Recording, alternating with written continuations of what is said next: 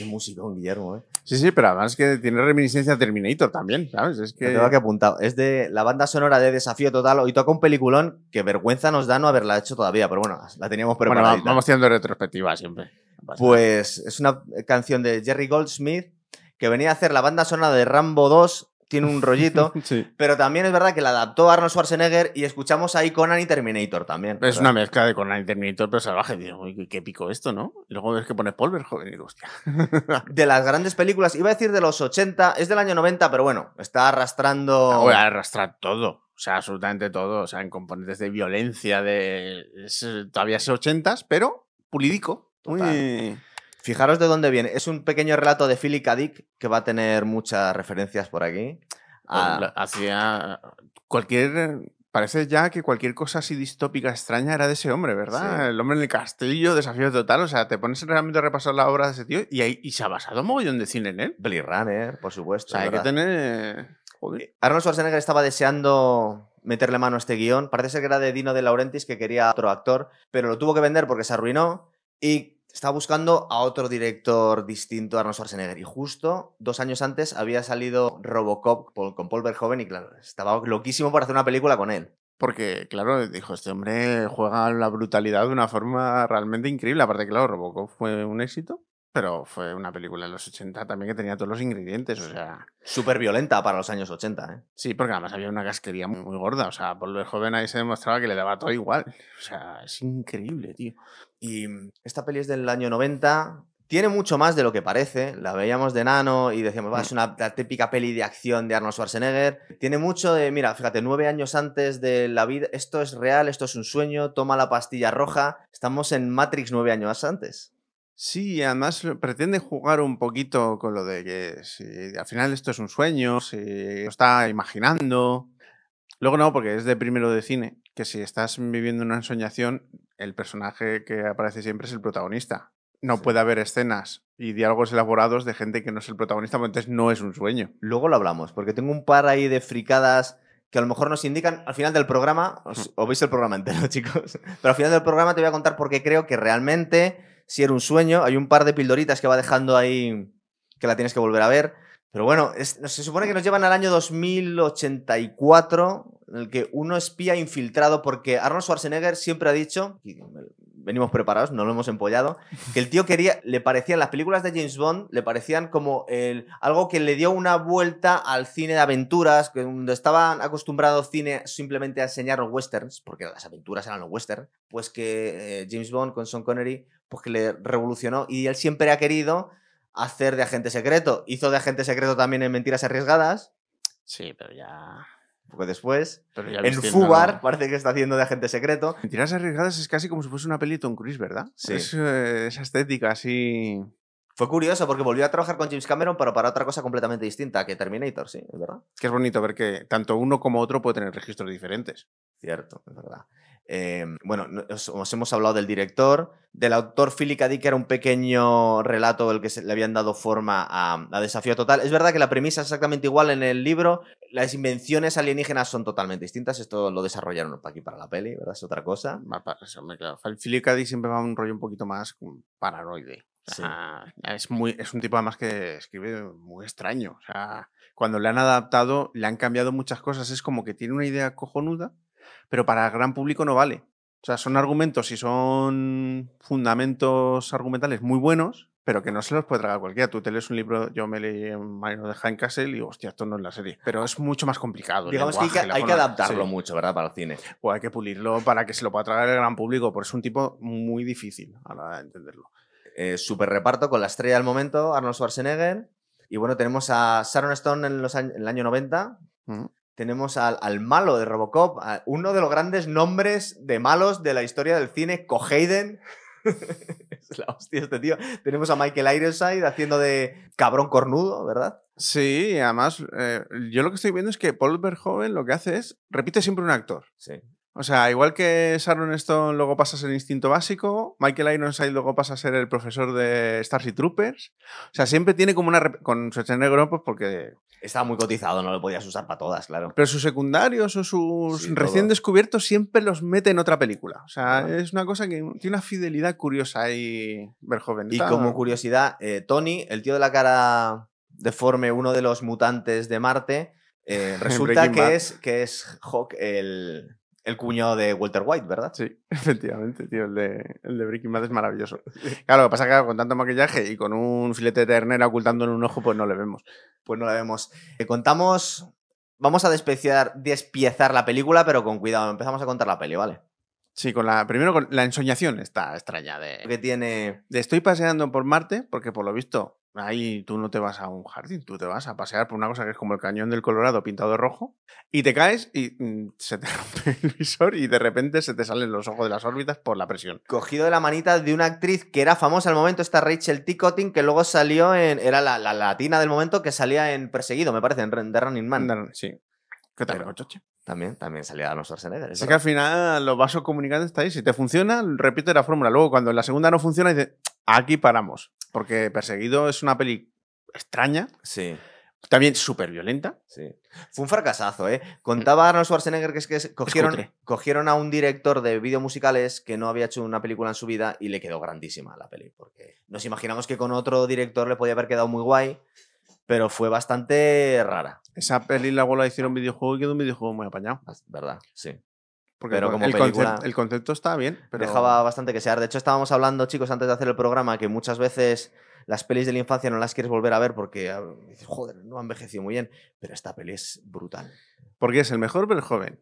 Los efectos digitales están hechos por Industrial Light and Magic, Sí. de Lucasfilm. Que tiene maquetas y un poquito de CGI del año Sí. 90. Un poquito. Y está currado, bueno, según vayamos viendo la peli vamos viendo los detalles, pero, o sea, es que no da la sensación de ser cutre, ni cartonera, o sea, está muy bien hecha. Arnold Schwarzenegger la hizo entre los gemelos golpeando veces y poli de guardería. Justo aquí metió. es la hostia, tío. A ver, es lo que tiene la carrera de Arnold Schwarzenegger, que de repente te pega unos virajes. todo, tío, es verdad. Y Yo en esta peli actúa bien, además, ¿eh? Sí, además se quita el asiento austriaco. Sí. Está, porque yo la he visto esta mañana en versión original para ver, y es que no marca para nada el acento austriaco. Es la primera vez que se molesta en. Joder, que no se note. Y por eso demuestra que hay dinero y mucho mismo. O sea, se tomó muy en serio esta Sí. película. Sí, sí, se gastaron una pasta. ¿eh? Mira, creo que fueron 80 millones de dólares para el año 90, que es una auténtica locura, pero ganaron 261, o sea que les salió de. Salió puta madre. no, no, pero se nota que había, había ganas, ¿eh? Sí, sí, claro, es que fíjate, el director de Robocop con la estrella del momento, te coges a Sharon Stone, esto tenía que, que petar. Estamos hablando de, de la premisa, sale aquí el sueño, que se mete una leche Schwarzenegger con su chica, a- paseando de la mano en Marte, ahí no nos cuentan lo que está ocurriendo y se rompe la escafandra y con esa imagen en la que se le salen los ojos de las cuencas. Que la escafandra cuando se pega la hostia contra la piedra suena como si hubieses cogido un vaso del Ikea y lo hubieses reventado Sí, contra la piedra. O sea, yo sé que las escafandras no son de cristal. Pero bueno, no pasa nada. Además que mm, ahora que hemos visto Marte con tantos robots que han mandado para allá, lo vemos demasiado rojo, ¿verdad? Ahí canta un poco ver a Ma- Marte ahora, como se veía en los 90. Sí, pues han ido a Arizona y han puesto un filtro rojo. Total, Y eso cuando no han hecho algo de corchopán. Cuando tienes un imaginario colectivo del planeta rojo, de que algo tiene que ser así, pues... Sí. Era un poco de cómic de principio de siglo, ¿verdad? El tipo de, como nos estaban mostrando Marte. Era como Sí. los cómics esto de John Carter de, de principio de... sí, de como no hay nada, pero hay aquí, pues eso, pues un, un desierto y pintado de rojo. Cierto, bueno, empezamos la peli después del sueño. Eh, se despierta Arnold Schwarzenegger. Fijaros que al final es como que te despiertas en un cuerpo, él no sabe quién es. Y te despiertas con ese cuerpazo al lado de Sharon Stone. No está mal como premisa, ¿verdad? Como- Hombre, pues ya que estás hecho la picha un lío, por lo menos que No, el- viaje esté bien. Y, y él, y él hace eso. Dice, bueno, no sé qué está pasando, pero bueno, ya que estoy, me quedo un rato más en la cama contigo. Yo te digo, no es lo mismo que amanecer borracho y sin la mitad de tu ropa en Leganés, pues Claro. eh, sí, ya puestos a estar confundido que sea de esta manera. Y con ese cuerpo, porque claro, el tío se mira y dice, madre del amor hermoso. Jo, además, me encanta la premisa para explicar por qué es compatible ese cuerpo que tiene con la vida que lleva, porque Sí. es un tipo que tiene un martillo neumático, ¿sabes? Porque es la única manera en la que puedes hacer coherente eso. Pues imagínate que es, pues qué te digo yo, contable Sí. o, pues, o contratista, pero de los de clavar tablas, ¿sabes? Dice, no, no, este cuerpo no pega. Es verdad que es cine y el cine podemos soñar, pero a lo mejor su mujer está demasiado buena para ser un obrero picapedrero, pero no sé. Bueno, Aurelio Picapedrero que tiene una casa de puta madre, Sí. que se puede pagar unas vacaciones virtuales, una serie de cosas de joder, qué mundo más cojonudo que un obrero puede vivir así. Pero es que el tío resulta que está viendo en el show de Truman. Es decir, está actuando toda la gente de su entorno para hacerle creer pues que es quien no es, ¿verdad? Es que es Douglas Quaid y no Hauser. O además está tan currado que tiene un amigo que lo reconoce como amigo de toda la vida, que es el Calvorota este. sí, es verdad. Claro que eh, él tiene la sensación de decir, joder, este tío lo conozco toda la vida y he comido espaguetis con albóndigas en su casa. Vamos a ver la premisa de recuerdos implantados que veíamos en Blade Runner unos años Sí. antes. Bueno, pero hay que recordar que los relatos son del mismo autor, también es de Philip K. Dick. Claro, porque él lo que hace es cuando dice las cosas que pasan cuando juegas con la mente. Eso es. Entonces, claro, dice, tú no te puedes dedicar a tocarle el corte cerebral a un tío varias veces y que eso no pase nada. Es verdad. Recordar que en el desayuno está viendo las noticias, hay ataques terroristas. Disturbios en Marte. Sí, el tío no se entera muy bien, le da lo mismo, pero le cuenta a su mujer que él tiene ganas de ir de turisteo, en este, en este momento queremos que es de, de turismo solo, a Marte. Y es un sitio de mierda, ¿para qué vamos a ir para allá? Sí, pero esa ensoñación le llega después del sueño, que por lo visto es recurrente. Sí. Y, y le confiesa a su mujer que está soñando con una morena. Sí, pero por lo visto es como también recurrente porque dice, "Ay, siempre estamos otra vez, siempre sueñas con ella y... Recuerda que cada vez que le dice que, que ha soñado con una morena, la otra se acuesta con él, a lo mejor. Lo hace- igual, es su- igual se lo está inventando ya. No, es que estoy soñando con otra. Bueno, voy a intentar la- que te olvides de ella. Una terapia de refuerzo positivo. Total, ahí. es lo que le está haciendo Sharon Stone, es verdad. Está grabada, por lo menos la parte terrícola, en México, con unas arquitecturas chulísimas. Eh, Creo que se llama estilo brutalista. Es, es curioso, ¿verdad? Se nos ha quedado todos. Porque es muy futurista esos sitios. Hay cosas, hay algunas películas que se rodaron en México y otras en Argentina. Hubo una época en la que era baratísimo rodar ahí, sobre todo épocas postdictatoriales que estaban, necesitaban pasta lo que fuese y se convirtieron en, en sitios para rodar exteriores y cosas así. Pues eso, edificios que parecen futuristas decadentes pero no lo son. Sí. Y Y estas zonas, ¿verdad? El metro donde están es acojonante. Sí. Que ahí eh, ven los anuncios en las teles de tubo del metro de Recall, que es un sitio que te, que te venden como que te vamos a implantar recuerdos y es más barato y menos peligroso que irte de vacaciones. Sobre todo si te vas a Marte, que por lo visto era un sitio estupendo. ¿Dónde había un Hilton?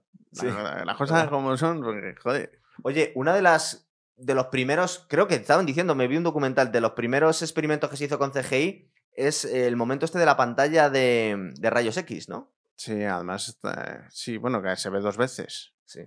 que es cuando está sin arma y cuando está armado. Que cuando está armado es espectacular, como está bien hecha. Y además, cuando ves que el muñeco gira, es lo que se supone que es mirar de frente y es cuando luego atraviesa la pantalla. O sea, realmente está. Es que te da una sensación de estar tan bien hecho. Otra cosa habéis visto como un Pong. O sea, un videojuego malo. No, no, esto está muy bien hecho. Se ve la expresividad del muñeco que hace un movimiento natural humano. O sea, realmente sí que hay una captura de movimiento y efectivamente un CGI sobre un croma verde. Pero, joder, para los 90 fue acojonante. Pero lo ves ahora y no canta.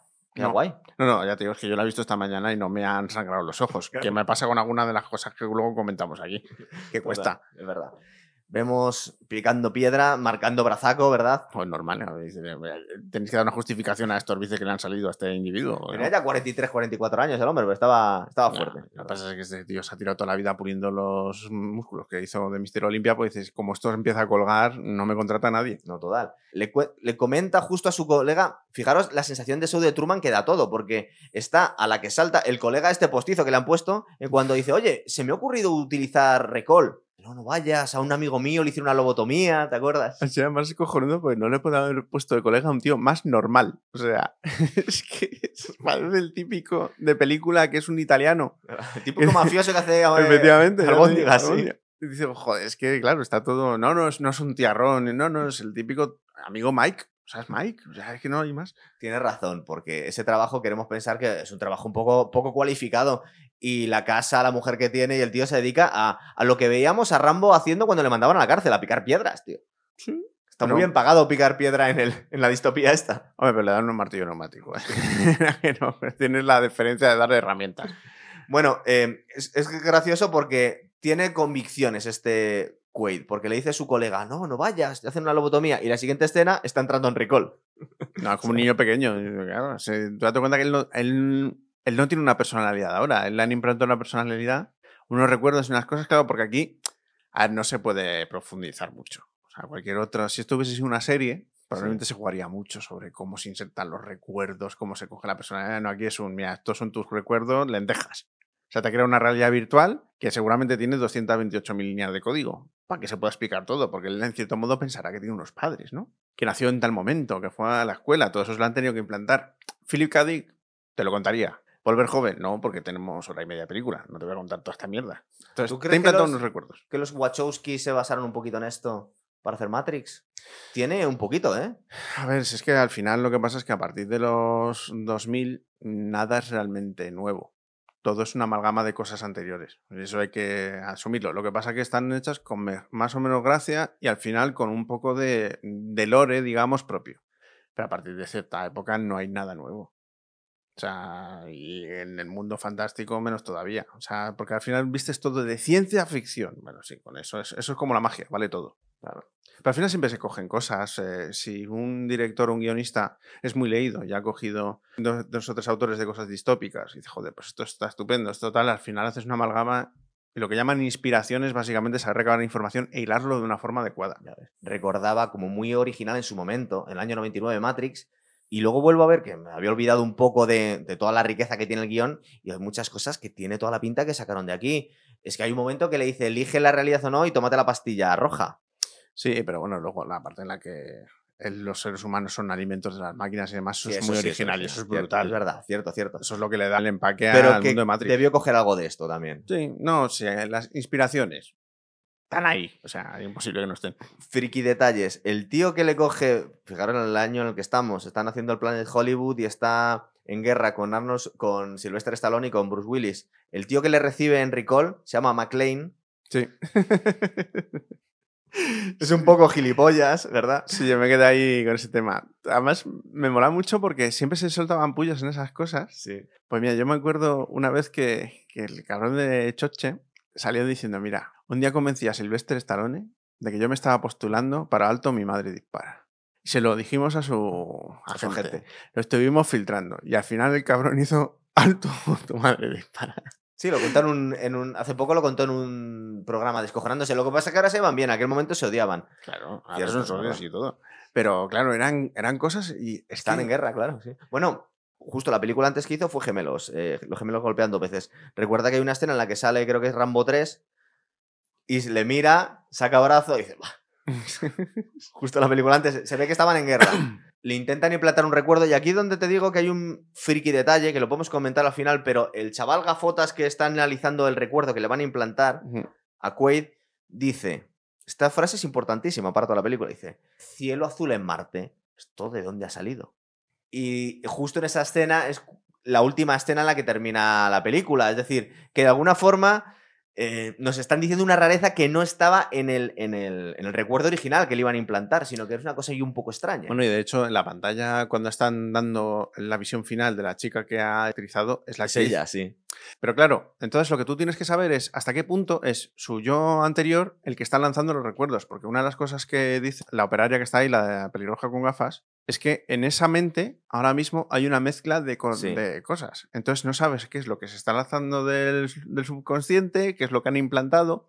Entonces se juega con eso. Es verdad, es verdad. Pero el cielo azul va a pasar después, al final de la película, y cuenta el, el que implanta los recuerdos como un, que es una rareza que no lo había visto nunca. Entonces, a lo mejor, bueno, eso y que en vez de un fundido a negro, la película es un fundido a blanco. Lo típico de que te despiertas. Entonces, bueno, es posible que sea todo un sueño, ¿no? De hecho, la última frase que dice Arnold Schwarzenegger dice, bésame antes de despertar. Sí, pero es lo que te digo yo. Pero porque no se pretende hilar tan fino. Realmente, pues, probablemente esto es lo que pasa con muchas películas antiguas, que las pajas nos las hacemos nosotros a posteriori, porque claro, como tenemos ya, nos hemos acostumbrado Más a unas complicaciones argumentales, le buscamos complicaciones argumentales donde no las hay. Sí, pero la- lo, lo del cielo azul no me había dado cuenta yo hasta ahora, ¿eh? O sea, eso es una, sí, un pero es que se han hecho teorías sobre una película. A ver, vamos a ver, es una peli de Arnold Schwarzenegger y de Paul Verhoeven, que han Sí. cogido un relato muy complicado de Philip K. Dick y se la han soltado al gran público. Ya te digo yo que Paul Verhoeven no está para pajas. Es un Pero hombre que... el des- guionista a lo mejor sí. Mm, Pero Paul no. O sea, Paul está para paja porque luego hizo Showgirls y Instinto Básico. pero por otro tema. O sea, luego cambió totalmente de deriva. Antes hizo, lo, joder, hizo los señores del acero, tío. Vamos a ver, o sea, es que es un tipo que en esa cabeza caben muchas cosas. Seguimos es raro, es una amalgama, es coger un, un director muy todos los difícil públicos, y poner a Choche en medio. Pero hay, hay películas que tienen más de lo que parece. También Demolition Man, que le voy a hacer un día de estos, también tiene más de, de lo que parece. Hombre, es una, una sátira acojonante. Tiene más cosas. Le van a implantar el, el chip, por parte de ser que luego es un chip, y es que tenía uno ya. Y se vuelve completamente loco. McLean, eh, que está viendo a otro cliente, les, les escucha gritar a través de las pantallas y dice, I'll be back. Volveré. O sea que están Sí, sí, haciendo constantemente guiños al cine de acción de los 80. El caso es que aquí yo he visto un detalle muy guay que eh, la actuación de Arnold Schwarzenegger cambia, porque Hauser es un hijo de puta. Sí, además es muy cínico. Es muy cabrón y se le ve, enfa- y, y- y se le ve haciendo de malvado a Arnold Schwarzenegger en este momentito y en los vídeos que le manda de recuerdo cuando no le hemos visto nunca haciendo de villano. Mira, cuando se supone que es Hauser, Sí, se le nota. ¿eh? no pestañea. Es pétreo. O sea, no le cambia la expresividad. En cambio, aquí está constantemente gritando, eh, gesticulando. O sea, sí, es un cambio tan sumamente. Pero las partes de Hauser le ves al tío así, como si estuviese en la teletienda vendiéndote un anillo. ¿verdad? Y sin pestañear. O sea, es increíble. Sí, hombre, a ver, hacer ese, doc- ese Dr. Jekyll y Mr. Se le nota, se le nota ahí el cambio de, de personalidad que tiene. Sobre todo el cinismo. Hauser es cínico. Es un cabrón ahí, recuerda que está que, que le quiere matar a todos porque lo que dice cuando despierta es el único momento en el que vemos a Hauser siendo Hauser, porque todo lo demás vemos a Hauser en las pantallas, pero mm, Arnold Schwarzenegger es Quaid. Pero en este momentito, hasta que le duermen y le meten en el taxi, en el taxi del maniquí este, recuerda que lo que dice es, hijos de puta, me habéis volado la, mi, mi falsa identidad. O sea, es como me habéis descubierto. Sí. Además, pero ya llega un momento que dices, pero entonces, ¿cómo Hauser no vuelve a aflorar? Si técnicamente es ese Por- cínico dan cabrón, ¿por qué no aflora? la cabeza, ¿no? Le duerme, droga, ¿no? Algo por el estilo. Claro, pero tú de momento dices, vale, Hauser está intentando volver a ser a sí mismo. Si quisiese volver a ser el mismo, Sí. ¿por qué le da instrucciones para poder quitarse el localizador? Pues nos cuentan que es que eh, se ha hecho borrar la memoria porque si no Cuato le iba a descubrir. Entonces necesitaba mm, realmente esa inocencia que le vemos a Quaid es que realmente tenía que ser genuina, es decir, no tenía que acordarse. Pero bueno, estamos en el taxi, el taxi este del maniquí, que es un- también es muy guay para la época, no, ¿verdad? y súper currado también. Es como un monchito, pero, pero mejor hecho. Y además luego se venga, porque le hace la putada y dice, bueno, ya te están por coche encima. O sea, Pero, es, no, pero es se venga- vengativo. se venga porque le arranca de cuajo. Porque Claro, no pero el tema es vengativo, o sea, el, muñeco ese, ¿sabes? No sé, tiene... Es una especie de proto. También vemos ahí un poco el tema replicantes. Tiene algo, es del mismo universo de Philip. Dick, Sí, un poco del cómo los robots van a acabar con nosotros. ¿sabes? Sí, es verdad. Bueno, aquí le cogen el metro su colega y se va con otros cuantos que le intentan ejecutar. Y aquí de repente es cuando le sale unas habilidades que se supone que él no tenía, porque él es un poco pardillo, empieza a matar a gente a lo bestia, ¿verdad? Que esto, mm, claramente, de dónde salió el caso Borg. Ah, pues a lo mejor, es verdad. Porque el- es lo mismo, ¿eh? Es de repente eres, sacar de. Te han borrado la memoria, es verdad. Pero tienes unas capacidades innatas que en cuanto te meten en una guaya salen ahí a pasear. Entonces, joder, el caso Borg igual también se inspira es en muy posible, no lo había visto.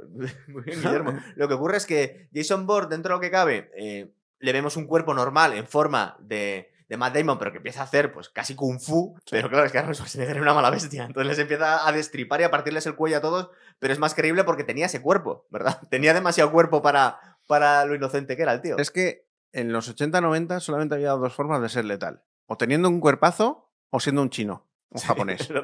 Ya está. O sea, eran los héroes de acción que se permitían en los 80-90. O sea, lo de un Matt Damon era impensable en esta época. Cierto, es verdad. Vuelve a casa con Sharon Stone y le dice que ha ido a Recall y que encima le están intentando matar a la gente que no entiende nada. Y justo ella intenta matarle también. Sí, claro. Su tapadera ya no vale para nada.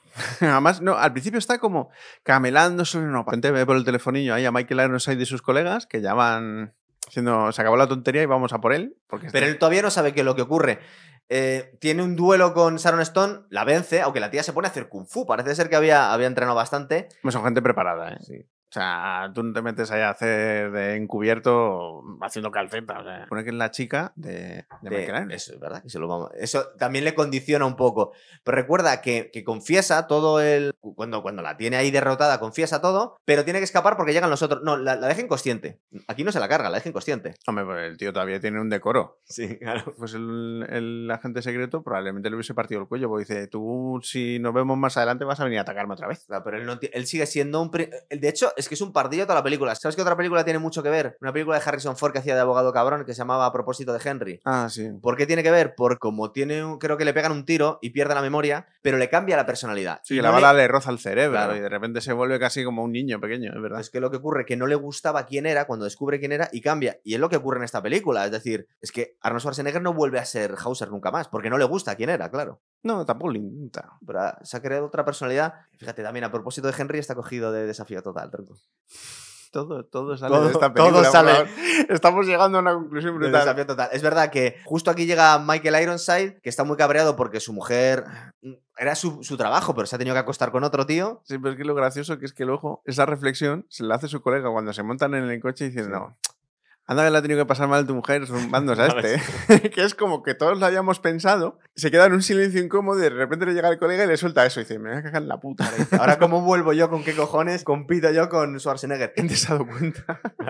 Solo lo pensaba yo, no. Total, no, no, no. ¿Qué es lo que ocurre? Que aquí vemos el cine de Paul Verhoeven a lo bestia, porque estos detalles hoy en día no lo veríamos en ninguna película. Porque tampoco vemos tanta casquería como en los años 80. Hoy en cine parece que es más violento, pero no es tan violento. Recuerda el tiroteo en el metro. Cogen a un transeúnte y le empiezan a acribillar a tiros y le utilizan durante un rato de De escudo humano, sí. Es Y muy y, luego, y luego se ve un plano en el que le pisan. sí, es verdad. Ah. Además que el tío le acribillan de un lado, le acribillan del otro lado, le disparan desde todos los sitios, le usa como... Y luego es verdad que se lo tiran la gente, al muerto. Y luego le pasan. Y luego la persecución es por encima de su cadáver, Sí, tío. o sea, eso. A ver, ahora. Ahora eso no se hace. No, aparte de que ahora la violencia está enmascaradísima. Sí, o es sea, verdad. A ver.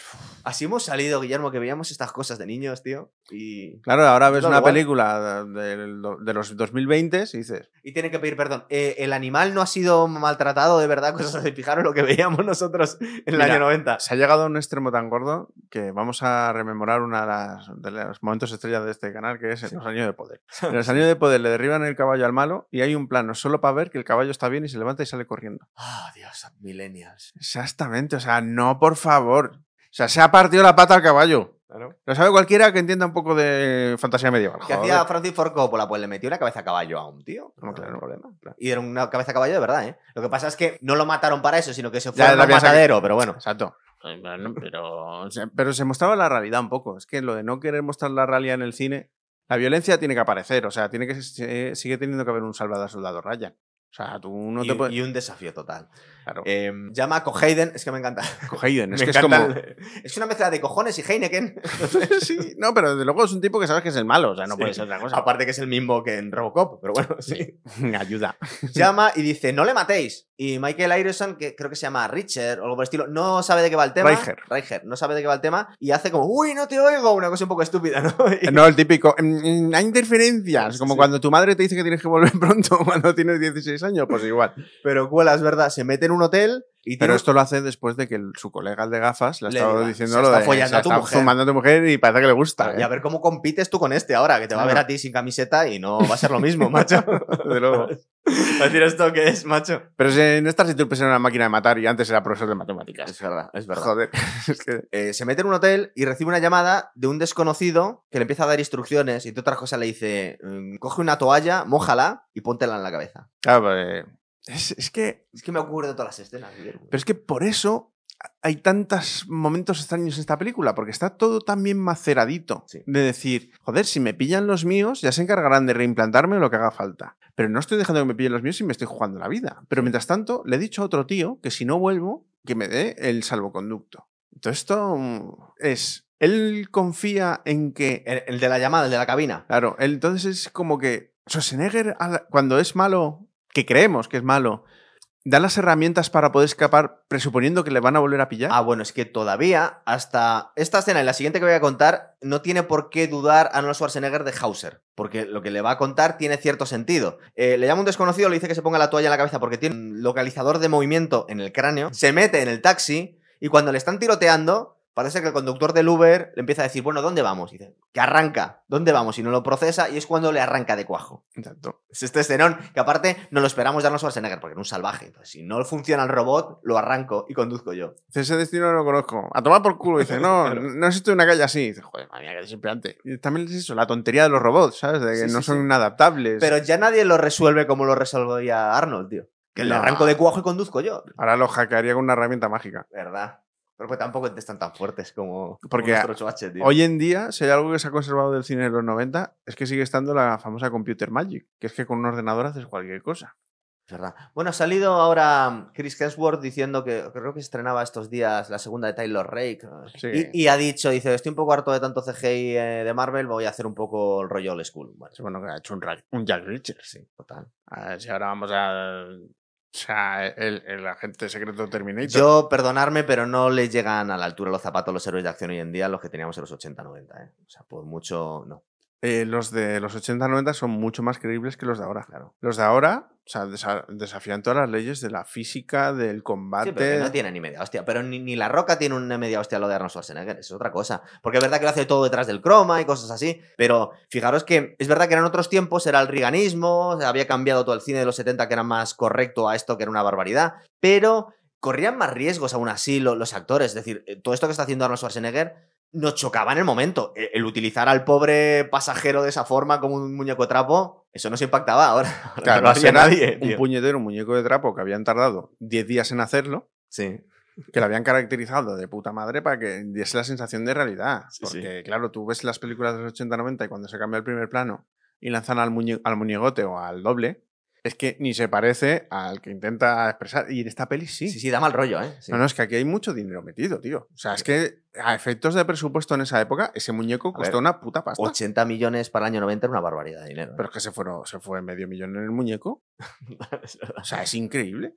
Os vamos a contar toda la peli. Va a la fábrica, persecución en la fábrica, y aquí abre el maletín este con una tele de. No sé si es de plasma o de tubo, es un maletín con tele Plasma de tubo. no es. No. Por como parpadea, no plasma. Y le dice, Hauser le suelta el mensaje. A ver, aquí voy a hacer una pequeña pausa para explicaros que Arnold Schwarzenegger está considerado como el, el rey del one-liner, es decir, el tío que ha dicho en el cine una frase demoledora. Es decir, cambiaba toda la película con las frases molonas que decía. Aquí en España hemos perdido muchas por la traducción. Por la traducción. sí. Muchísimas. Aquí dice algunas muy guays. Creo que le dice algo así como You are not you, you are me. Pero tienes que, tienes que pillarlo con acento alemán. Es una cosa muy graciosa. Pero también las expresiones que tienen aquí, no sé cómo lo dijeron, pero seguro que no impactó tanto. O sea, no debía ser lo mismo. No, aparte que lo hace como con una voz como más dulce, más no sé qué. No, aquí se nota que, además aquí sí que intenta mm, dejar su acento Sí, cuando es Hauser, que la ha estado cuidando mucho cuando es Quaid. es verdad. Entonces busca que por lo menos se note esa diferencia. Ay, es que sí hay estas cositas, ese, ese cuidado que ahora parece que todo es muy fácil, ¿no? Y para choche. Pero es que luego no se ha revelado como un tan mal actor. La gente es que es muy snob. Eh, se está sacando de la nariz el, el dispositivo, que también es algo que se nos quedó porque, yo qué sé, la, la maqueta de plástico, no sé, debió flipar el tío para hacer eso, ¿eh? Mm, Ya, bueno, a ver. eh, Has dicho que es un gran actor, pero acuérdate que en Polígono Guardería, cuando hace lo del ia, ia, o la cara de bruto que pone, o sea, los niños de verdad se hubiesen largado hace tiempo de esa clase, ¿eh? Pero yo creo que lo hace a propósito, es decir, es la gracia que tiene. Igual que en Los Gemelos cuando sale cantando en el, en el avión. Sí. Ay, por Dios. es, que, es que era otro cine, tío. Era otro cine, no lo vamos a tener era otro más. cine. En fin.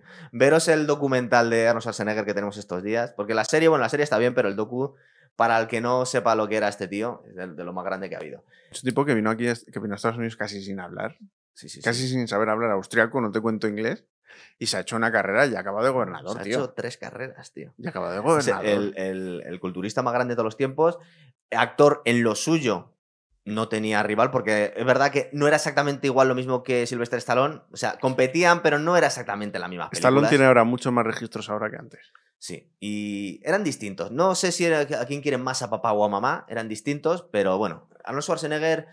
eh, no sé, a lo mejor Arnold Schwarzenegger cambió más el cine y Sylvester Stallone tuvo unas sagas más memorables. eh, no sé, es que, ¿por qué? Hay que medirles, no sé.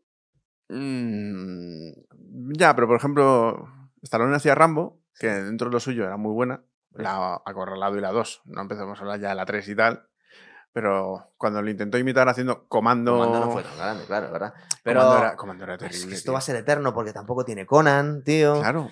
Eh, y no tiene Terminator, pero tiene Rocky. Eh, tiene Demolition Man. eh, es que es muy difícil eh, poner uno por encima del otro. ¿eh? Aparte que ellos mismos estaban compitiendo constantemente y se iban superando. Es que era muy. Pero eran muy buenos en lo suyo y cuando intentaba hacer de él mismo y hacer un metacine como hizo en el último Gran Héroe, no funcionó comercialmente y luego se ha convertido en peli de culto. Sí. Pues también hizo Stallone Oscar, que fue una fricada. Pero tenía sus momentos graciosos también. De hecho, ahora ha hecho Tulsa King que está intentando hacer lo que hizo en Oscar, pero bien hecho. Entonces, es, es muy curioso. Eh, seguimos, le mete el detector a un trozo de una chocolatina y se lo llevan las ratas, ¿te acuerdas? Sí, pero antes lo saca y esto De es muy nariz, Polver sí. joven porque es que se ve cómo se le infla la nariz y sale el pedazo Claro, de claro. bolón, que es como una bola de esas de, de las máquinas de, de esto de coger con un, con un brazo mecánico. Pues es que es un bolón así. Sí, sí, sí, sí. Y ves cómo se dilata la nariz y está sacándose eso, vamos. Se gastará una pasta también en caras y en efectos especiales, artesanales. Pero bueno, la última escena de la fábrica, que seguramente se perdió en España, dice Get your ass to Mars. Que rima en inglés y tenía gracia porque encima se queda pillada la imagen. Aquí en España no sé cómo llegó, pero si no la veis en versión original os perdéis mucho esta peli. Yo hace tiempo ya que las pelis las veo en versión original porque eh, cuando ya te gusta el cine a cierto nivel, ves que, excepto cuando hay grandes dobladores, porque sí, es verdad Aquí que tenía Constantino Romero, es verdad, pero. hay muy grandes, sí, y además lo que tenía Constantino es que modulaba y le daba Sí. un carácter a los personajes increíble. Pero tú ahora ves, por ejemplo, las series actuales, No, sobre todo cuando son series de época que tienen que ver matices en inglés, eh, son distintos ingleses hablando. Y entonces cuando ya te has acostumbrado a ver la versión original y ver la fuerza de un personaje en su idioma natal, luego el, doblaje es terrible, porque nos pasaba a nosotros aquí en España cuando veíamos el doblaje latino. Sí. El doblaje latino lo que tiene es que no modula. Sea, parece que están leyendo perfecto y casi no cambian la voz. Es el que llaman el español neutro, que llaman en Estados Sí. Unidos, que ellos pretenden que valga para todos y lo que pasa se entiende, pero no, nos molesta a todos, los latinos. claro. Sí, porque no tiene emociones, no modula. Es el español de Scooby-Doo. Sí, efectivamente. Parece que simplemente están leyendo el libreto y no están intentando actuar, porque aquí Claro. lo que hacen los actores de doblaje lo pueden hacer mejor o peor, pero claro, cambian, modulan la voz, intentan actuar dentro de que están leyendo. También es verdad que con Arnold Schwarzenegger, aunque tenía un grandísimo doblador, porque recordar que tenía a Constantino Romero, pero se perdía los matices del acentazo que tiene este, que, que se pierde mucho de, de lo que está diciendo. Y luego, eh, todos los one-liners que os he dicho es que la traducción nunca va a ser exacta y, y se pierde mucho. Por ejemplo, aquí nos dijeron Sayonara Baby, que no tuvo ninguna gracia, pero es que ayer era hasta la vista baby, hasta la vista baby en español no hubiera, porque habría parecido un travesti, no habría tenido mucho sentido. Hasta la vista ladrón, ¿sabes? No, tonto. hubiese quedado. O- pero bueno, igual que el Volveré tampoco fue igual que el I'll Be Back. El I'll Be Back había que sumarle que era un robot con acento alemán. Todos mucho- muchas de las cosas de las pelis de Schwarzenegger no las hemos vivido bien con el cine doblado. No Sí, pero perdido. aquí no quiere tener el acento alemán, entonces no está mal el doblaje. En ese aspecto está- pasa de acento alemán de tenerlo a no tenerlo, dependiendo de. Mira, la única película que yo he visto que ha ganado matices con el doblaje español respecto al inglés ha sido básicamente Austin Power 2. Ah, Bueno, sí. O sea, yo he visto la peli en versión original y es aburrida. Y Ali G tiene a goma espuma. Sí. Pero bueno, o sea, es- No, pero dije en, en inglés es- sigue, siendo Sasha Baron Cohen. Cierto, es verdad. Pero no, no. pues, la espía que me achuchó solo es buena en español, tío. Bueno, volvemos a la peli. Le cuenta a Hauser que le han borrado la memoria. eh, Con Hayden cuando se descubrió el plan maligno que tenía para activar esas ruinas alienígenas. Y que con Hayden es un cabrón y le ha robado la memoria. Y que por eso ha escrito este mensaje. Y eso es lo que le está contando al pobre Quaid. Y ahora tenemos una de las grandes escenas del cine, de verdad, que me parece maravilloso cuando llega a la aduana de Marte. tío. Sí, sí. La escena de la gorda. Es que de verdad que. que- que- Y cuando le responde todo, siempre dice, dos semanas. Dos semanas. dos semanas. Recordar luego el que tiene así con la boca intentando hacerse hablar. O sea, intentando. Solo son ideas de un tío bastante grande y poco pensante. Intenta la cabeza del, del robot, intenta modificarla con los dedos para que diga una cosa distinta de, de los nervios que le están entrando, tío. Es graciosísimo. Además, eh, yo vi en su día el documental de cómo se hizo esa escena. Tiene un currazo, tío. O sea, para 50 segundos de película, el trabajo trabajazo, o sea. fue- Y además está súper bien rodado porque luego le vemos la cara a Michael Ironside que se iba y de repente escucha a una loca gritando dos semanas, como casi arrancándose la cara, toda la gente mirando. O sea, brutal, ¿verdad? Sí, además luego, claro, el, el grado de robótica que tiene para que una vez ya solo un busto siga teniendo expresividad, o sea, el, hecho de haber cogido a la actriz y Es que saber el encuadrarla de esa cuando se quita la cabeza y se va abriendo. Es verdad que se le ve la cara de Schwarzenegger un poco extraña, pero claro, es que pensar que es el año 90. Y luego lo vuelve a coger y está hablando en las manos, es verdad. Para el año 90 es increíble. O sea, so- además, mira, si hay dos cosas que se quedan de esta película, y esto, que diga lo contrario, miente como un perro, es la escena de la cabeza y la mutante de tres pechos. Bueno, sí. Bueno, y Jordi Puyol. Sí, pero eh, teníamos que llegar a eso, porque es que yo esta peli en el 90 la vi en el cine Y salieron cinco o seis descojonados de la Claro, realidad. es que- ¡Jordi Puyol! Y todos es, así que, como. es que yo estoy convencido que de- no, no debieron saber quién era, pero a los modelistas le llegó una foto de Jordi Puyol, porque es que es imposible tanta casualidad, tío. Es que Jordi Puyol ya se parecía a cosas muy feas. Tenía una idea Yoda, es verdad. Sí, un poco sí. Pero Cuatro Jordi. Cuatro- Pero además es que yo me acuerdo que en el cine hubo como un silencio incómodo cuando salió, de como dos segundos, de El que nadie quería cantear. presidente. Nadie quería dar el cantazo, pero no. Hubo dos o tres en la fila del fondo que no pudieron resistir. Y ya, claro, ya se crea un ambiente complicado. en la sala. Total. Estalla la cabeza y bueno, que esto es un fallito de guion, ¿eh? Que a mí me gusta a veces sacar que vamos a ver, casi le tiene que arrancar la boca el pobre Chuache a la mujer esta para que deje de decir dos semanas y cuando le tira la cabeza dice, "Prepararos para una sorpresa." Y dice, "Hija de puta, tenías dos frases ya." Pero porque se abre y se vuelve a cerrar. Ah, vale. O sea, Entonces ya tiene más frases. No, a ver, tú date cuenta que eso es- se supone que es como una especie de añadido que lo que hace es lo que la persona que está utilizando ese implante habla. Sí, pero solo puede decir dos semanas. No, pero porque se queda bloqueado el cacharro. Lo que pasa es que al abrirlo, cerrarlo y lanzarlo, pues lo ha desatajado. O sea, le ha dado Ah. las dos hostias que le das a la tragaperra, básicamente. Es- esa es tu, tu explicación, ¿no? Sí, yo es que tengo una mente. Coge un taxi en Marte, que es este Benny. Eh, En los años 80-90 teníamos el típico negro graciosete. No podía el faltar. personaje secundario negro. Siempre, siempre estaba ahí. Son noventas y todavía tiene ahí esto de los 80. Pero bueno, es que era lo habitual. Sí, además creo que hay un tiroteo de rebeldes que le empieza a decir, ¿qué está pasando aquí? Estos rebeldes, ¿qué están haciendo? Sí, pero eso es como si vas al Bronx y ves que se están pegando por meta. Era de los 80. Era lo normal, era como hacer el Bronx de Nueva York, pero en Marte. ¿Sabes un tuit que vi por ahí? Estaban diciendo que empezaron a mezclar cosas, una teoría loquísima en Twitter que era que, a ver, Paul Verhoeven, Robocop, un, pol- un espía infiltrado en un grupo terrorista independentista, Rabocop. ¿Te acuerdas que salió hace poco el tío que se había infiltrado en la Sí. CUP? Pues bueno, pues como que empezó a volverse loquísima y querían que esto era una conspiración, tío.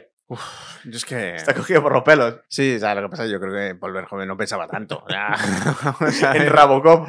No, ya te digo yo que no. Bueno, Eh, va al Hotel Hilton, que has comentado antes. y una siempre escena, hay un Hilton, una escena tío. muy guay que van a la caja de seguridad y es que eh, encuentra un papel que está escrito a mano. Pone, ve a The Last Resort y pregunta por Melina. El tío coge el, el boli y escribe, ah, coño, es mi letra, debo ser yo. Que eso, eso está eso- bien, eso sí que es de peli de espías, ¿eh? ¿Verdad? Está muy, Está bien muy guay hecho. eso, tío. Van al Last Resort, que aquí lo tradujeron, creo recordar, como la teta enroscada, tío. Sí, sí. ¿Qué cojones?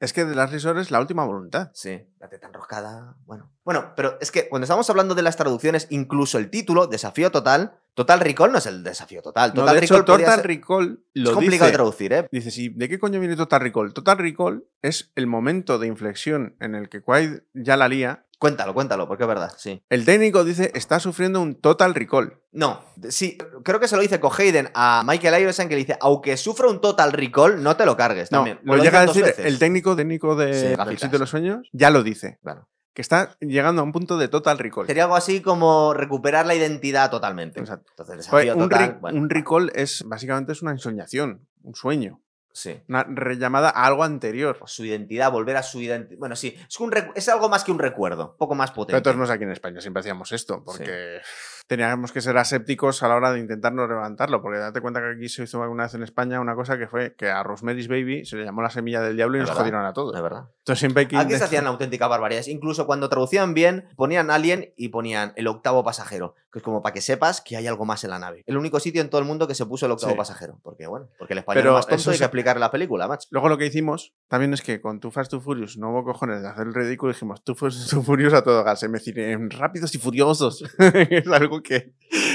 no, no- no hay que hacerlo. No era No hay que necesario. hacerlo. A ver, llegan a la teta enroscada, se encuentra una prostituta enana una midget. Como se nota que siguen siendo los 80, ¿eh? Vale, se puede hacer. Una mujer con tres tetas. Tenemos a- al cuñado de Walter White, a Tony, Y- que, que tiene la frase esta que le dice. A esa sí está bien traducida, que dice: Tienes mucha cara viniendo aquí. Y Choche riéndose de su minusvalía claramente, o sea, no, se- sigue siendo cine eh, chungo, o sea, eh, Pero en aquel momento no nos parecía chungo. Era un tío haciendo, pues un poco, siendo un tío duro. Recordar que Arnold Schwarzenegger dijo que durante muchos años él, su de actuación era yo imito a Clint Eastwood. Siempre imito a Clint Eastwood. Entonces, claro, estaba haciendo un poquito de Harry el sucio, ¿eh? ahora has llegado a un punto en el que un personaje de acción, más que dar dos hostias, te devuelve una fina ironía, Sí, como mucho. con suerte. Pero sin ofender tampoco. No, pero fina, fina, fina, fina. O sea, entonces sí, es que han cambiado mucho los, los Ha cambiado muchísimo. Le coge los huevos Melina, le dice, ¿con qué las estaba alimentando? Dice, con rubias. Eso, fijaros, es que es todas las frases eran grandísimas, tío. Cosas no además, las lo- claro, porque realmente lo que siempre se buscaba cuando había un tipo duro y una mujer dura Claro, era que básicamente cada vez que se presentaban, no sé, tres huellas dialectales. eso es. Era, era el modus operandi de cualquier película en la que había un personaje femenino fuerte y un personaje masculino fuerte. Cierto.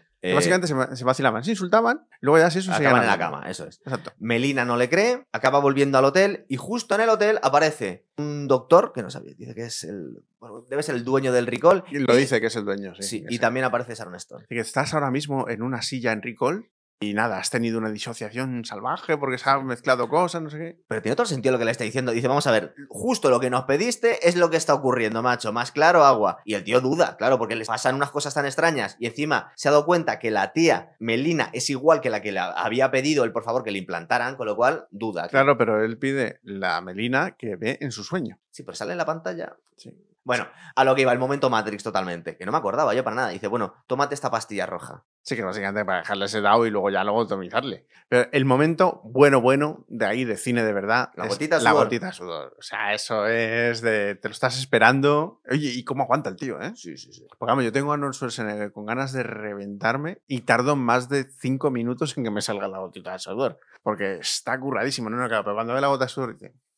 Pero, tío, Eres to- tú. todos los, todas las reacciones de Arnold Schwarzenegger son cosas que no veríamos en el cine actual. Porque un tío porque le esté mintiendo no le vuelas la cabeza de esa forma. Aparte, con una. Se lo hace descojonándose. Se supone que es el héroe y le. le No, mata a un tío sesos. sangre fría. Sí, sí, totalmente, claro. Sí, sí. O sea, que le dice a su mujer, ¿qué cojones has hecho? Que Porque a este, no, a este no le ha dado un leñazo para dejarlo inconsciente. No, y no, tiro. tampoco, seguramente desde un punto de vista ético, tampoco se lo merecía tanto que le volara la cabeza. Le puedes haber dado un mamporro. Hombre, tú date cuenta que a este tío ya le han disparado mucho. Sí. Está alterado. No, no, sí, a mí me parece bien que le matara. Si tú cuando, pero que hoy no lo habrían puedes- matado. Tú puedes tener una cierta bondad, puedes tener un muy buen fondo, pero a la vigésimo tercera vez que te han estado a punto de matar, ya igual se te calientan un poco los cascos. ¿eh? Además, este es un tipo que va con una jeringuilla para sedarle. Es verdad. Les capturan y cuando van a llegar al ascensor aparece Melina con una ametralladora Sí, que empieza a matar a mucha gente y tiene el duelo con Sharon Stone, exacto. que es rubia contra morena, cosa sus Sí, fantasías, está tal, empiezan a pegarse.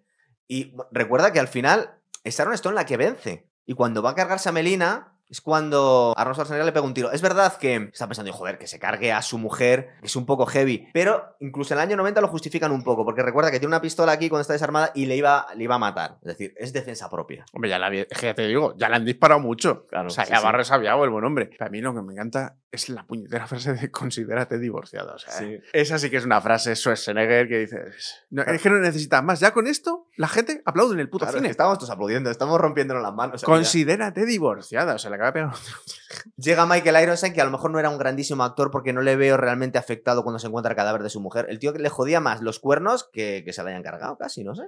Pero ese es un tipo de personaje que sí que cuadra. Sí. Es, el, es un machaca, tampoco es un tío muy reflexivo. Está enfadado. la liga parda, pero si se pone a disparar a todas cosas y descomprime el planeta. Pues vamos, cuando pega un tiro ahí que de repente se va y tienen que bajar las compuertas. Claro. Sí, sí, no, no, no muy reflexivo. Y su colega la gafas todavía le tiene que recordar que deja de disparar ya los cristales, que están para algo. Es que vamos a ver. A ver, voy a intentar recordar. Les capturan a Melina y a él, les van a implantar los recuerdos, pero antes tiene una reunión con Cohayden. Esto es muy James Bond. El malo siempre confiesa el plan a James Bond antes. Digo, ¿qué necesidad había de contar todo lo que pensabas hacer? Pues sí, hay que contarlo, ¿verdad? Y las salvaciones es máquina, si es que Sí. eso es de... A ver, si es que al fin y al cabo se le intentan traer más mística a las cosas de las que tiene. O sea, tú lo que tienes que hacer es una cosa que tiene que ganar muchos millones en taquilla y las cosas tienen que ir fluidas. Ya está. O sea, Es verdad que esta peli tenía más que lo que parecía una primera vez, porque está basada y los guiones están muy bien hechos y está muy bien cuadrado. Hoy en día se hacen unas porquerías de mucho cuidado también. ¿eh? esto se supone que tiene un trasfondo social de decir, oye, los mutantes y los tirados les tenemos aquí con el oxígeno justo para que no se mueran. fijaros, fijaros, están hablando de la resistencia contra la opresión de la corporación, pero al grado que llega es que les están cobrando por respirar. Y encima le van y les suben el precio, ¿sabes? Es Una cosa, y de más, más tiránico no puede haber nada. que claro. esto es muy Philip K. Dick. Sí, O sea, sí, esta total. es la parte en la que se nota que hayan respetado el libreto original. Entonces, claro, se busca eso. El malo muy malo. Joder, es que Claro. cobra a los pobres por respirar. Y le, encima le sube. Claro, porque realmente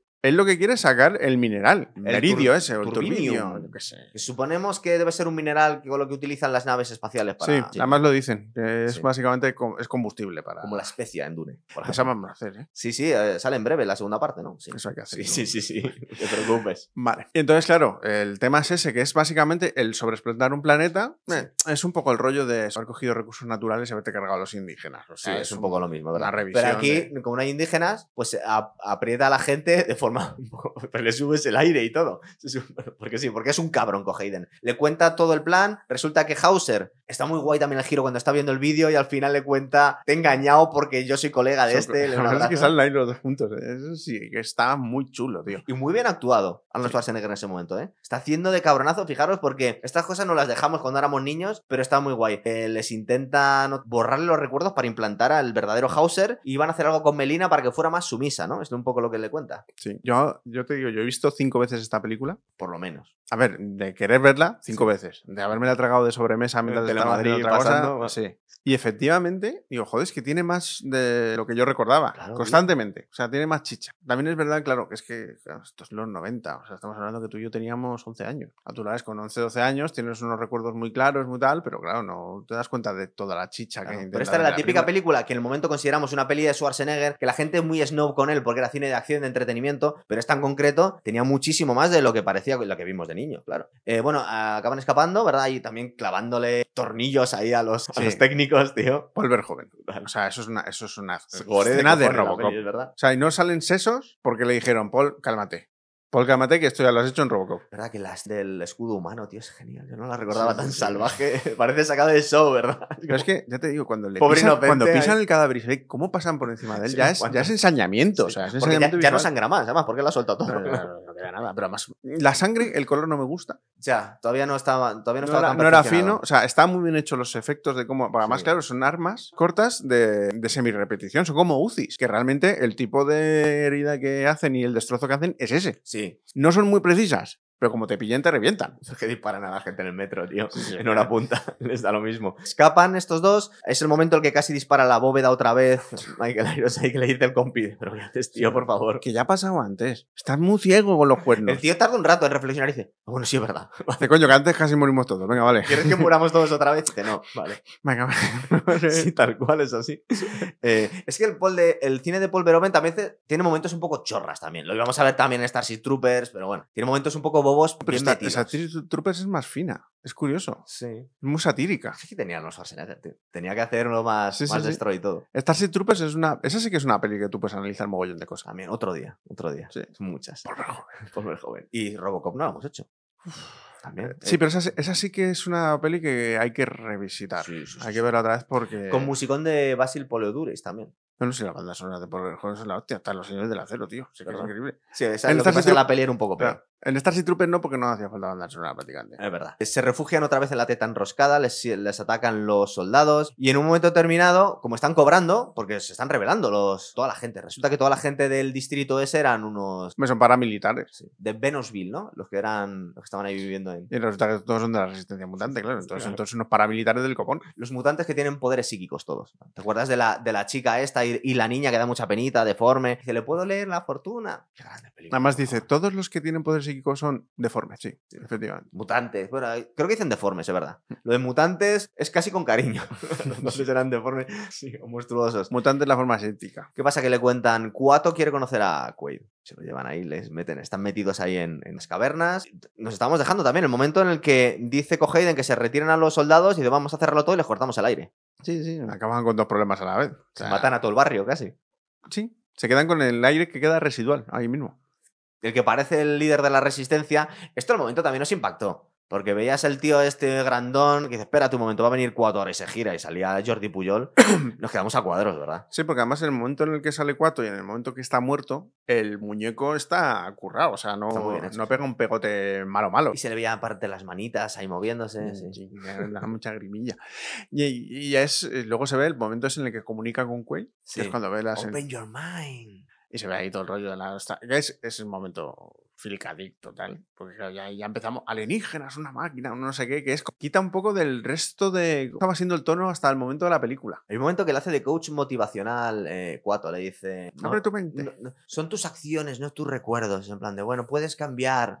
sí, open your mind, ¿verdad? Sí, pero queda muy New Age, ¿verdad? Y les traiciona mm, el taxista, el amigo negro, que resulta que era un mutante, pero. Bueno, aparte que era muy gracioso porque le había contado que tenía unos hijos y que luego, Que luego cinco, luego eran cuatro, sí. No Y aquí, bueno, claro, luego todo va surgiendo, ya se ve hasta qué punto es traidor este mutante, y es cuando les viene con la máquina esa de abrir túneles. ¿Es verdad? Que aquí, a ver, aquí es donde ya la película parece como que se aturulla un poco. Porque aquí vemos Intenta que acelerar, es ellos dos salen heridos por unas muelas que básicamente sirven para hacer túneles. Sí. O sea, y a no Schwarzenegger eso es como un rasguño, se le ha llevado medio brazo y que no pasa nada. Es un Terminator también, tío.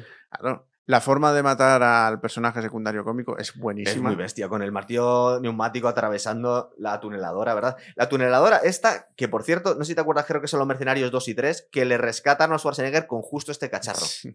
Sí, al final, pero es los mercenarios es demasiado. O sea, Sí, es. un guiño detrás de otro, claro. Son los 80 y los 90 cogidos en una cautelera y lanzados. Sí. Es- Estaba entretenido, creo que van a Porque eran héroes de acción clásicos, héroes de acción no tan clásicos como Jason Statham y, por supuesto, el chilo karateka.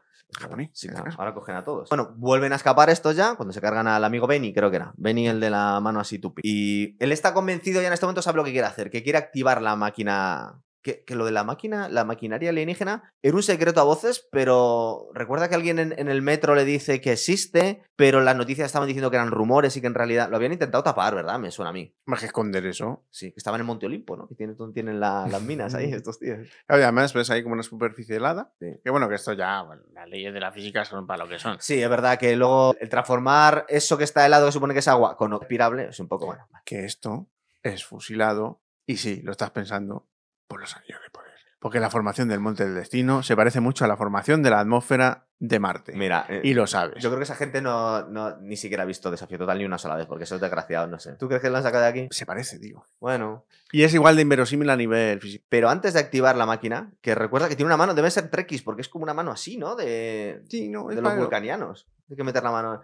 Pero nos estábamos dejando la escena de los supercilindros estos gigantescos y una cosa que en el mundo de la ciencia ficción moló mucho, que fue el reloj holograma, tío. Sí, además mola porque tiene mucha vis cómica aquí. Además ahí sí que hay mucha expresividad. El de... ¿Qué? ¿Creéis que soy un holograma? Pues sí. Ya ¿Sabes? Entonces, Eso de niño no descojonábamos, ya ves, claro. no, pero está muy, muy bien hecha esa escena. O sea, es que es una maravilla, tío. A nivel, a nivel de efectos especiales es muy brutal. Brutal, tío. Bueno, y luego tenemos, para terminar un poquito más con el gore de Paul Verhoeven, eh, la muerte de Michael Irons, ahí que le, le arranca los dos brazos, tío, en el ascensor. Tío, joder, madre mía. Toma, te has dejado esto, tío. Es, es brutalidad. O sea, es, Brutalidad, tío. es película de gran estudio con cosas a las que no se atrevían ya los grandes estudios. Imaginaros hoy en día el supuesto, y mira que a mí me cae bien, pero el supuesto, entre comillas, sucesor de Arnold Schwarzenegger, que sería Dwayne Johnson, por favor, haciendo estas cosas. ¿Cómo le va a arrancar los brazos a porque, alguien? Claro, luego Dwayne Johnson tiene que ir a Eurodine a Claro. abrazar niños, ¿sabes? Entonces, pues no. Pero Schwarzenegger lo hacía porque justo después hizo poli de guardería. Ya, pero a ver. Eran otros tiempos. Pero es que nosotros, eh, tío, en esas épocas te daba igual. Tú Claro, lo que no. querías ver era choche, te daba igual si partía brazos o si cantaba con un banjo. Y te molaba. Además, verle arrancando brazos, claro, total. Pero sí, años 90, tío. Sea, Bueno, es que esto, es verdad que esto es el año 90, pero se rodó En y el es, 80, es- sí, es producto de los 80. esto. yo creo que fue un éxito, pero mucho estudio de Hollywood y tal debió de recular después de ver esto. Es que incluso para Arnold Schwarzenegger, bueno, él se lo pidió porque él estaba persiguiendo al director. Él tenía el guion y dice, a ver, ¿a quién me cojo? Al director de Robocop. estaba deseando hacer casquería. Pero yo creo que en esta época, incluso en el momento, era un poco salvaje, ¿verdad? Esto, un poco pasarse. Yo creo que no ha habido otra película triple A que haya Ah, llegado a este nivel ¿no? después de los 90. No se me ocurre. Es, es verdad. Claro, es que le pega un tiro a su mujer, el escudo humano, arrancar brazos, aquí, sí, sí, sí. Pues, a ver, luego, por ejemplo, volver joven en Starship Troopers, toda esta brutalidad, esta mm, desmembramiento y más, pues está ahí. Y en Robocop hay mucho de eso también. Claro, la muerte de Murphy, el ácido, pero bueno, es verdad. El pincho y los, cerebro- los sesos cayendo. Verjoven sí se permite eso, pero ya no son pelis triple A. Sí, sí, sí. Pero Arnold Schwarzenegger, que era el actor mejor pagado al momento, se iba a estas películas y se cogía a estos directores. que Sí, hoy en día no, no, porque le iba el riesgo. Y luego se, se coge cosas más consagradas, va James Cameron algo más aséptico, pero No, pero James Cameron también era una barbaridad Terminator y también era una barbaridad Conan. Es decir, este iba iba, le iba la marcha a Chuache. Sí, lo que pasa es que cogió ya un standing porque te das cuenta que se jugaron con él presupuestos muy altos. Sí. El presupuesto de Terminator 2 es monstruoso. Ahora, que es unos años después, el 91, me parece, ¿no? Ah, O sea, estamos hablando de que ya tiene un caché en el que la gente invierte en él de forma increíble, porque mentiras arriesgadas tiene otro presupuesto de cagarse. De hecho, Mentiras Arriesgadas y las dos comedias, Twins y Poli Guardería, le costó muchísimo que le dieran la luz verde los estudios para hacer, entre comillas, unas comedias, porque los estudios solo querían cine de acción. Y claro, con cine de acción nos forramos. Y esto era, bueno, era,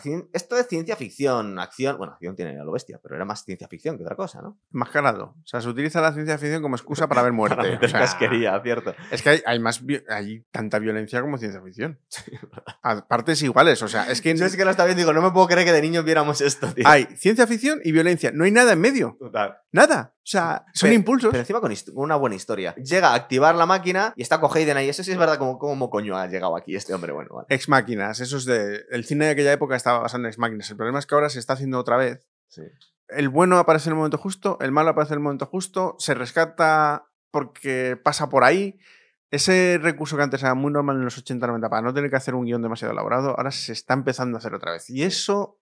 Pero este guion estaba muy bien. que los no- Simplemente, pero es que son en los pequeñas 90 no- trampitas, Claro, pero. Porque quieres ritmo. Sí. Porque es una peli que necesita. Claro, aquí tenías que ritmo. cargarte al villano, que había dejado al, al- al planeta sin aire. Y antes de eso, entre los hologramas y eso, se estaba perdiendo el ritmo de la película. Sí. Bueno, acaba de arrancar los brazos, pero es verdad, por eso había empezado a matar gente a. Claro, a entonces bestia. tienes que volver otra vez. Claro. Entonces va, y ya el rollo extraño de cuando acaban todos en la superficie de Marte. Sí. A ver, activan en el último momento porque le pegan, creo que hay una explosión y se rompe la bóveda. Sí. Sale volando primero con Hayden y luego ellos dos, pero antes del último momento Pues activan la maquinita. Exacto. Pero claro, ahí ya ves La que. escena de los ojos ahí. A ver, si ha habido una presión que te ha puesto los ojos casi que se te han salido, por mucho que luego te restablezcan la atmósfera, tú no estás igual de guapo. Sí, O sea, es que se recuperan perfectamente. Claro, entonces dices, "Joder, estamos viendo mm, ojos que prácticamente se ha salido el bulbo raquídeo de. Están ahogándose, se les hincha el cuello. Parece que van a estallar, además, porque se están hinchando todos ellos, no solo los ojos. Claro, porque entonces ya no es un envenenamiento por falta de oxígeno, es una presión. Sí. Pero, pero molaba. Eh, Y es muy de Verjoven, ¿eh? La escena esa. Sí, no, y ahí también hay curro porque ese muñeco está potente. Pero claro, luego de repente, misteriosamente, el mero hecho de haber cogido unos casquetes polares y haberlos fundido, restablece una atmósfera. Ha terraformado Mars. Sí, sí. Sí, aparte que de, luego nos explica en una clase de química cómo un vapor de agua tienes una atmósfera respirable, solo, pero bueno. El cielo azul con Es- nubes ya. Cine de los 90 y hay que pensar lo justo. Vale, entonces, antes de ir terminando la película, yo lo que te comentaba, lo del cine, el tío que le va a implantar el recuerdo en Ricol la primera vez dice, coño, cielo azul en Marte, qué cosa más rara. Que habla mucho la gente como el, el que hay ahí. Luego, esto es demasiado perfecto, dame un beso antes de que despierte y el fundido en blanco. ¿Tú no crees que todo esto en realidad ha sido lo que le han puesto en Ricol y que se va a despertar ahí? Si eso es lo que se pretende y está bien hecho, se ve como en otras películas, como es, por ejemplo, Memento, que no es un sueño, pero el protagonista siempre está. Sí. En todo lo que pasa está el protagonista. Si es una ensoñación, el protagonista tiene que estar en todas las escenas, aunque pase de todo. Ah, bueno, vale, bien. En el momento que tú ves a otros personajes interactuando entre sí, ya no es una ensoñación. Pero era justo lo que había pedido, tío, en Ricol. Ya, pero entonces no tenemos, si está bien hecho, no tenemos que ver diálogos entre otros personajes. A ver, aquí cuenta Arnold Schwarzenegger que él quisieron a propósito hacer un final ambiguo, es decir, que pueda valer de las dos formas. No quieren que se sepa, es decir, Mm. hay indicadores en las dos direcciones. Veamos, como indicador de eso, está bien que hayan puesto esa duda,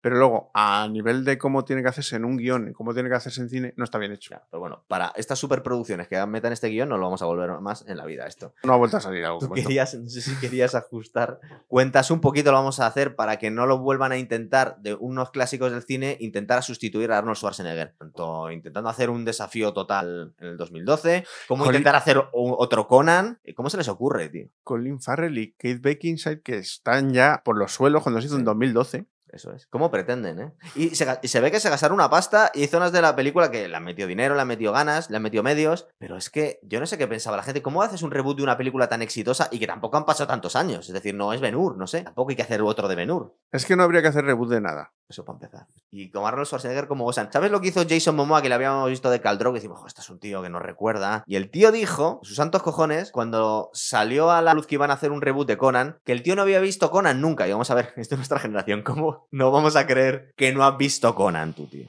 Nah, eso fue una vía de escape de he hecho un mojón terrible. Porque fue una cosa horrorosa, ¿verdad? La de Conan, que aparte se puso rímel, perdió un montón de peso. ¿Qué pretendían? ¿Cómo Joder. pretenden sustituir a Arnold Schwarzenegger, tío? Y Hércules. Ah, bueno, sí, también. O sea, madre mía. Eso sí que me pilló de lo típico de voy a ver qué me pongo de fondo mientras me quedo frito. Sí. Pues me la vi entera, que ni pies ni cabeza. O sea, y luego, por ejemplo, Furia Titanes, que es una película que. Verdad, en su momento era de los 70, ¿no? Esta con, con Claro, pero está hecha con plastilina, Sí. pero respetaba mitos y leyendas griegos y romanos, estaba bien hecho, el Kraken, bueno, el Kraken era de coña, pero el mero hecho de hasta que sale el Kraken Sí. está bien hecho porque se ve esa forma de rodar sobre en el agua que in- induce a pensar que va a venir algo gordísimo y luego pues sale un muñeco de plastilina y bueno, pues te quita toda la magia. otra cosa, claro. Pues eso que se hizo después, ya con medios, no tenía nada de la personalidad de esa película. Cierto. Porque luego se hizo Furia de Titanes e Ira de Titanes. O sea, con más CGI todavía. O sea, que lo único que respetaba de la peli anterior eran los escorpiones. Yo no creo que deban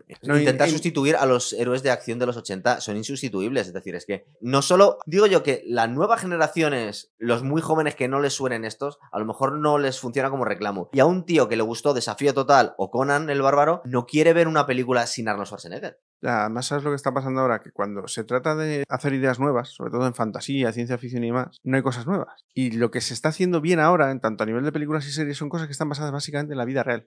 En personajes reales o en conductas reales, pero bien guionizadas. Succession. Es la vida real, modificada, cambiada y bien mostrada. Entonces no hay que inventar nada, entre comillas. Un día estos caen. Pero claro, cuando tú quieres coger fantasía, cuando quieres coger ciencia ficción, estás constantemente copiando lo que ya había, porque ya no hay Fijar- esa imaginación. Fijaros todas las referencias a cine, a películas modernas que están sacadas en mayor o menor medida de desafío total, que está sacado de un relato de Philip K. Dick. Es decir, lo que se está diciendo Guillermo es que no hay nada nuevo bajo el sol. Porque ahora vivimos en un mundo en el que la gente lee menos, en la que tiene menos creatividad a la hora de jugar, porque antes se jugaba en la calle y se inventaban historias. Sí. Ahora ya, digamos, las nuevas generaciones se van basando en una sobreestimulación tecnológica, una forma en la que tú como ser humano, como niño, pierdes la imaginación. Entonces, si no hay imaginación cuando eres niño, porque está todo muy encarrilado y muy labrado, cuando eres mayor esa imaginación no aparece. Cuando eres mayor, Guillermo hace los anillos de poder. Claro, porque coges a un tipo que en sus ratos libres creó una lengua, creó un mundo, creó una cartografía detallada, Sí. como era Tolkien, y de repente te llegan unos inútiles y se lo fusilan y le importa todo un huevo. Entonces, claro, si lo vas a hacer bien, si vas a coger, porque claro, Peter Jackson era un tipo que se mamó el Señor de los Anillos y se encontró con que tenía que meterlo en tres películas cuando es un libro que bien llevado y relatando lo que da para ocho. Sí, sí. Por eso lo contaremos algún día sale la otra. Pero en cuanto a, ¿tú qué crees que estaban pensando en los estudios para intentar hacer, por ejemplo, Desafío Total, un remake? Pues básicamente me sobraron unos millones. Tenemos que sacar una película para la temporada de verano del 2012. ¿Y qué hacemos? Mira, esta, funcionó en los 90. Lo que cogen es, dicen, hay unas horquillas de tiempo en las que hay un nuevo público y pretenden ponerles una historia buena con buenos efectos, y dicen, a ver qué si cuela. Pero el problema que te encuentras con eso es que la gente que tenía poder adquisitivo los que hemos visto buenas historias, el poder adquisitivo se supone que lo tenemos ahora, con 30, 40 años. Pero la gente a la que le estaban introduciendo estas nuevas historias son chavalillos que le tienen que pedir la paga a sus padres y los que tienen la pasta en ese momento, en el 2012 estamos hablando de unos 20, 32 años teníamos nosotros. Ya tienes tu sueldo, tus cosas. Lo último que quieres ver es cómo te joden algo de tu infancia. Claro.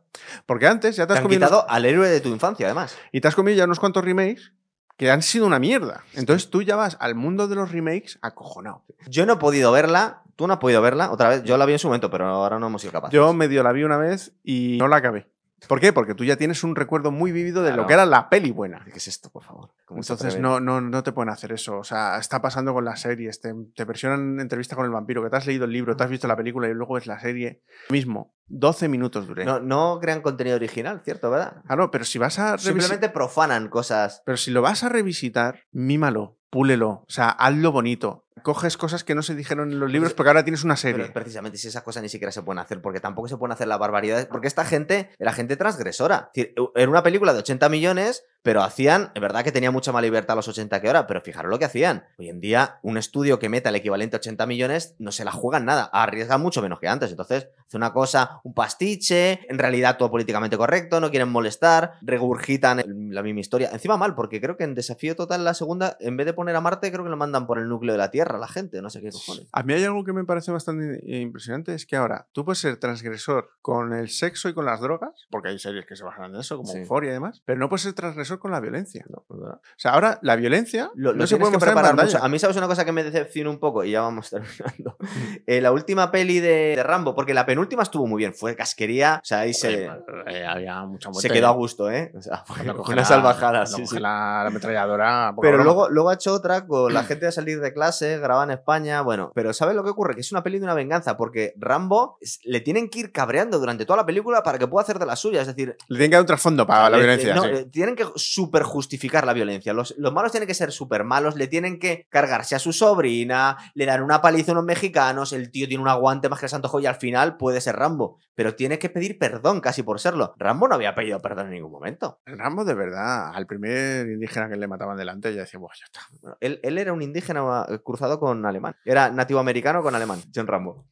Tío, no, no, ahora. Esas cosas ya no las vamos a ver. Esperemos que no se, creo que mientras siga vivo no va a dejar de hacerlo, que intenten hacer un remake de Rambo, no serán capaces. pero- Ya, pero que será un Rambo que dispare con, con un Nerf. Sí, porque además Rambo era un veterano de Vietnam, que lo harían un veterano de la guerra de Irak. Ahora, bueno, no, espero que no se les ocurra. Nah, ahora si hay violencia, excepto si son pelis bélicas de época, tú no vas a ver sangre. Tú no vas a ver cómo realmente muere la gente. Tú de Sí. repente ves algo que de repente cambia el plano y muere. Y va a ser siempre en super defensa propia, eh, pidiendo perdón casi, y luego, bueno, en fin, lástima. Que la violencia existe, pero ya parece que no. Podemos ver siempre muchas veces desafío total. Sí, sí, sí, ahí tienes toda la violencia que no te ponen ahora.